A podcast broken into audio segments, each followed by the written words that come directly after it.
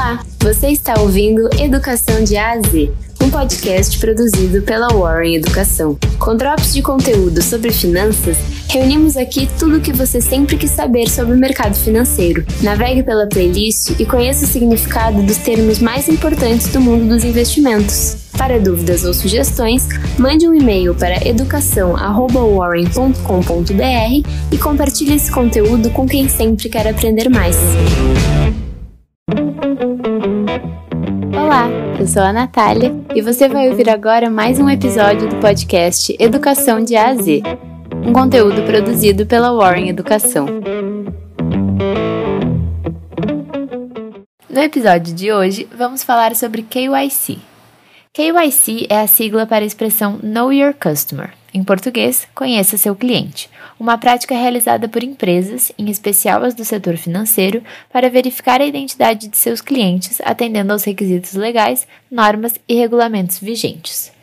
Em um contexto de ampla utilização das novas tecnologias e da internet, a definição de regras que ajudem no combate às fraudes online se torna muito necessária. Nesse sentido, o procedimento KYC responde a um imperativo jurídico e global por parte das entidades financeiras. O procedimento KYC é um processo de identificação e verificação da identidade de um cliente. Nele, uma série de controles são aplicados para evitar relações comerciais com pessoas relacionadas a atividades e condutas ilegais, como terrorismo, corrupção ou lavagem de dinheiro. O processo consiste em verificar se o cliente é quem diz ser, dando-lhe assim título e acesso aos serviços ou produtos que pretende contratar.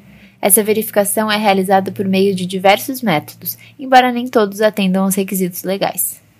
Para algumas instituições financeiras, esse processo ainda é realizado pessoalmente e em papel, mas para outras já se tornou um procedimento 100% digital, que inclui até o uso de verificações biométricas adicionais, como reconhecimento facial ou de impressão digital, para identificar o proprietário do documento.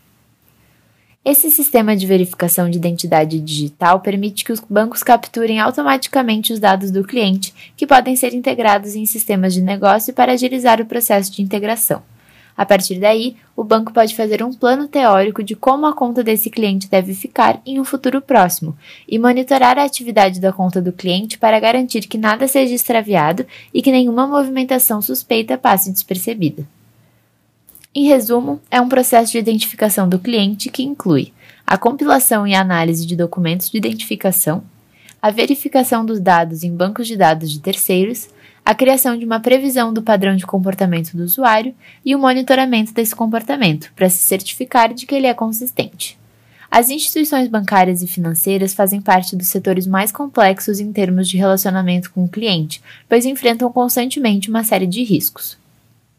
Com isso em mente, governos e autoridades estabeleceram padrões para criar uma estrutura segura na qual o KYC pode ser aplicado, minimizando riscos.